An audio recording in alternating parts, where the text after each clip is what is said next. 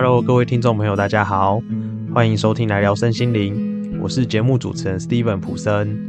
这个频道会跟大家聊一些跟身心灵还有灵性有关的话题，我会根据自己对这些话题的主观感受去表达与诠释我的看法，希望这些看法可以帮助大家运用在日常生活中，拿回本来就属于自己的力量，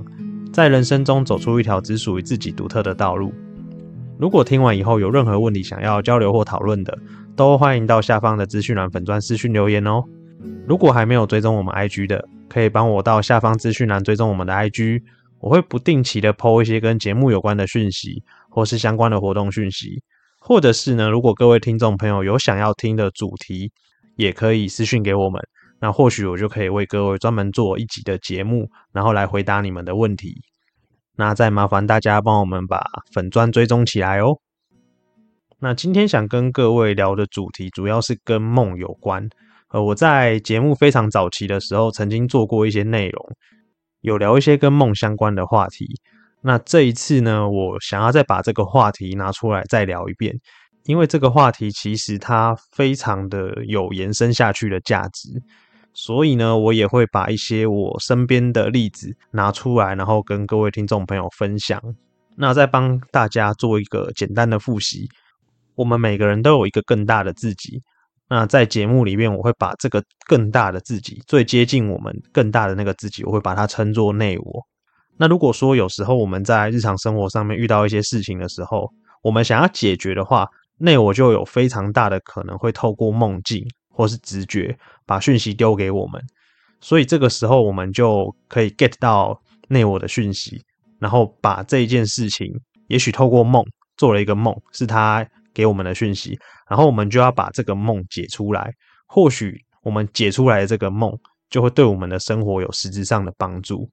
但是很多人会有一个问题，就是说，第一个，他可能在睡醒的时候梦就忘记了，记不起来。这是第一个情况，第二个情况就是，也许他有做梦，但是他无意识的已经把梦给挡掉，所以他会以为自己并没有做梦，可能会有这两种现象。那我现在就教各位一个比较简单的练习，然后我们可以在生活上经常去使用，或许有机会可以把你的梦让你可以记得住，或者是变多。那在这边我也要跟大家分享一些。跟梦有关的限制性信念，因为如果说你具有这一些限制性信念的话，那可能会让你自己抗拒做梦，或是抗拒把梦记起来。第一个就是，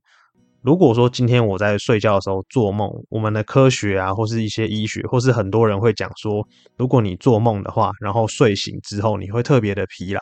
那我跟各位讲，这个只是一个限制性信念，是因为你先相信了做梦会让你起床之后像没有睡过一样。所以呢，这个信念运作下来之后，你只要有做梦的话，你都会觉得特别的累。所以各位如果想要从梦中拿到讯息的话，这个限制性信念必须要拿掉。因为如果你内在非常抗拒没有睡饱的情况去进行一整天的活动的话，那自然而然的，你的信念运作之下，你就不会去记住你的梦，或者是有做梦你也不会发现。为了就是要符合你信念的运作。那为什么做梦有时候我们会觉得好像很累？如果这个信念问题已经处理掉了，会遇到做梦起来很累，是因为有时候梦它会平衡掉我们内在的一些负面情感，所以事实上是因为那一种情感被流动掉了，所以我们会以为好像很累，但其实是我们解决了一个醒着的时候我们所压抑的情感，或是被我们所忽略否认的这个情感，透过梦我们把它平衡掉了。这种感觉就有点像是你去做完。全身按摩，然后按摩完之后，你会觉得很想要睡觉。我觉得比较像这个概念了。或许我的表达没有那么精准，可是如果要拿一个例子来举的话，我会觉得蛮像这种情况的。那至于说对于梦，你还有什么负面的标签的话，例如说有些人会害怕做噩梦，那或者是会觉得做梦不好啦，会影响各种各样限制性的信念，各位都可以自己去发掘一下。然后噩梦啊，其实它并不是真的要吓你或是恐吓你。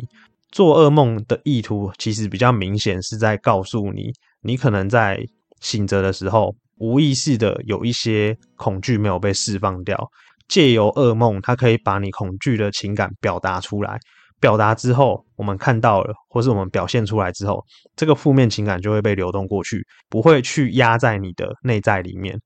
因为如果恐惧或是一些负面的情感一直被压缩在内在，没有表达的话，被堆砌之后，非常有可能会引来负面事件，或者是让精神有一些疾病，不然就是生理上会有疾病。因为负面情感必须要透过管道去表达，没有表达的话，那也许就会透过你的实相去表达。这也是为什么我们尽可能不要去压抑负面情绪，而是要承认它，然后去陪伴跟流动它。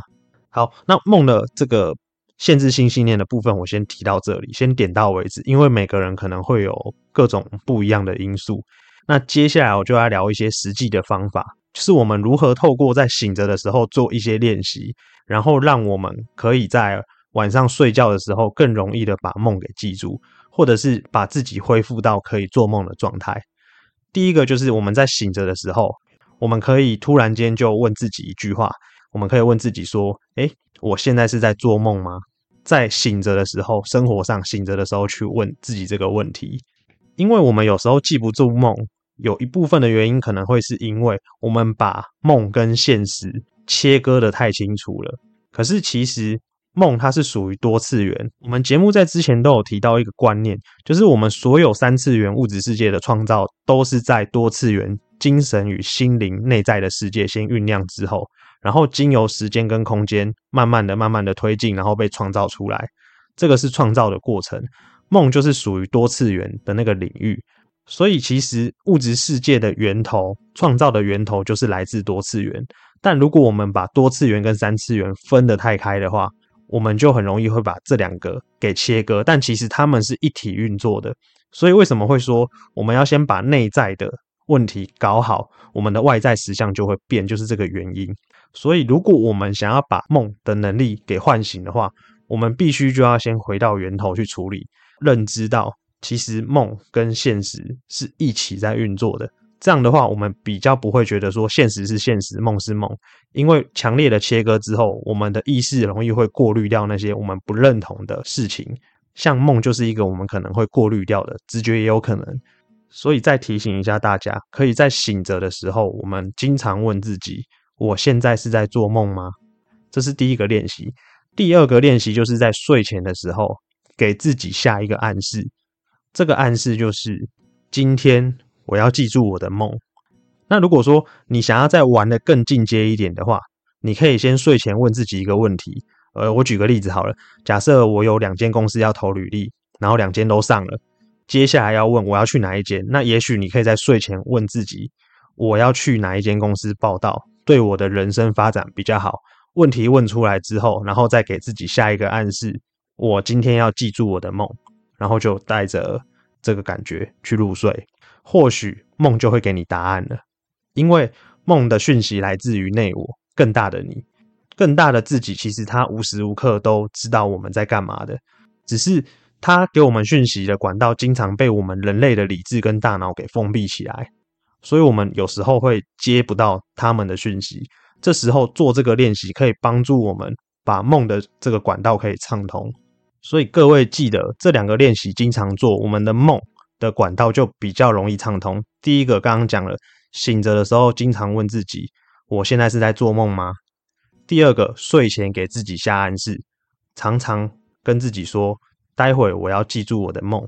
那呃，记住梦之前，要问个生活上的。困扰或是问题也可以，然后给自己可能一段时间，因为我们长期的被普世价值的影响之下，我们通常对梦会有比较负面的标签或是一些限制性的想法。这一些想法其实已经跟着我们很久了，我们很难今天用一天两天的时间就把这个限制给打打开或是拿掉。我们可以透过每天慢慢的练习，反正这个练习也不花各位一毛钱，各位就当做去做实验这样子。我们慢慢的去练，然后慢慢的把这个能力给找回来。那我会觉得说，我们如果把这个能力找回来之后，各位可以发现你们的生活会越来越有趣，你们多了一个新的玩法，然后去体验这个人生。我觉得这也是不错的。接下来呢，我想跟各位分享两个实际的案例。这两个实际的案例算是加码，就送给各位，我就不拆成两集去讲了。然后这两个案例都是同一个朋友发生的。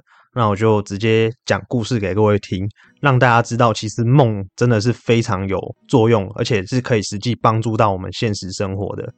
第一个案例呢，第一个故事就是我有一个朋友，他原本在跟另外一个他自己的朋友合作，然后类似像创业，可是，在谈分润的时候没有谈清楚，所以最后呢，就是他不晓得是要拆伙，还是干脆自己另外出来开。然后这时候他就做了几件事情，就是他在睡前的时候问自己的内我，问说：“我到底是要继续跟原本的合伙人合作，还是我干脆自己出来开一间新的公司？”他就问这个问题。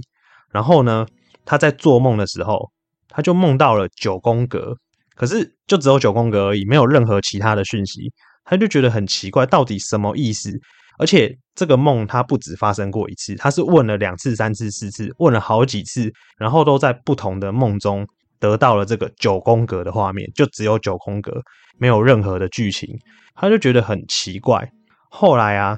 这个朋友他在某一天跟他的另外一群朋友在开 Google 视讯的 meeting 的时候，开视讯会议，然后就聊到了这个话题，独资或是出来开公司的这个话题，然后呢？在这个会议上面，突然间有一个女生就直接跟我那个朋友说：“啊，你就自己出来开啊！我们这个九宫格里面各种各样的人脉都可以帮助你去经营你的公司，那为什么你不出来开？”各位听到重点了吗？内在透过梦，内我透过梦告诉他九宫格，然后在他们开视讯会议的时候，答案就出来了。意思就是内我用比较隐晦的方式。告诉他九宫格，你看到九宫格视讯会议的那一天，答案就会出现了，很神奇吧？这是第一个案例。所以最后呢，我那个朋友就自己跑去开公司，然后还经营的不错，就是一切都非常的上轨道。这是第一个。那第二个案例呢，就是他在五月多的时候，